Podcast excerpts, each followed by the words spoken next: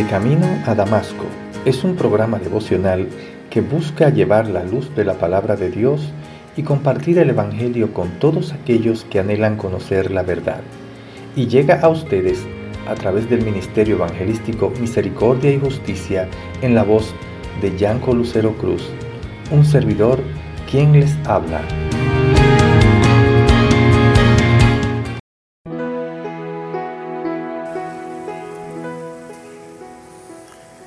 Y cuando se levantaron por la mañana, salieron al desierto de Tecoa.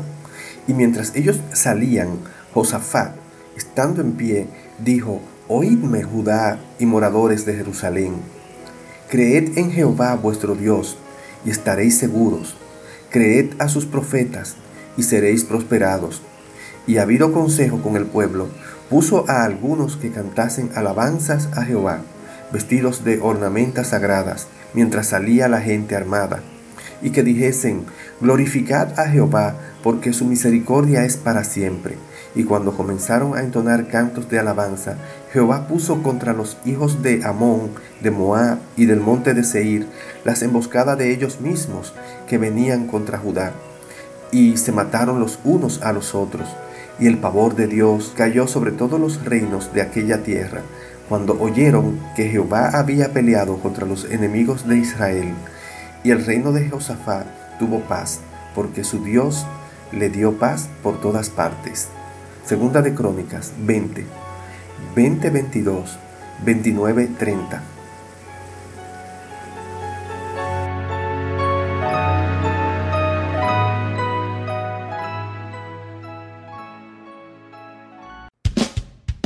Les habla Yanco Lucero Cruz en su programa devocional De Camino a Damasco. Un encuentro con Jesús que cambiará su vida para siempre.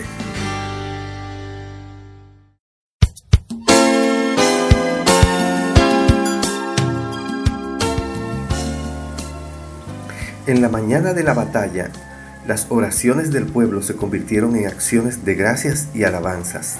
Pero, ¿cuándo dieron gracia?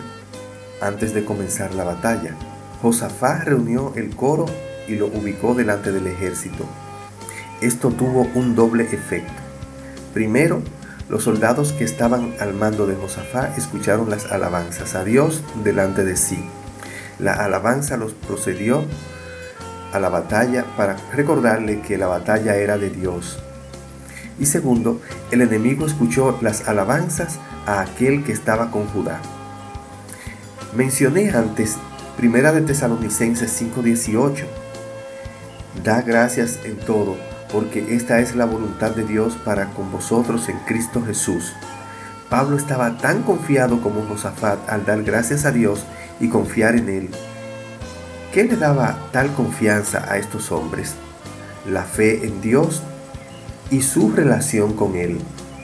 Cuando actuamos con fe en Cristo y les damos gracias, sin considerar lo que estamos viviendo en ese momento, experimentamos su presencia, su soporte y su paz.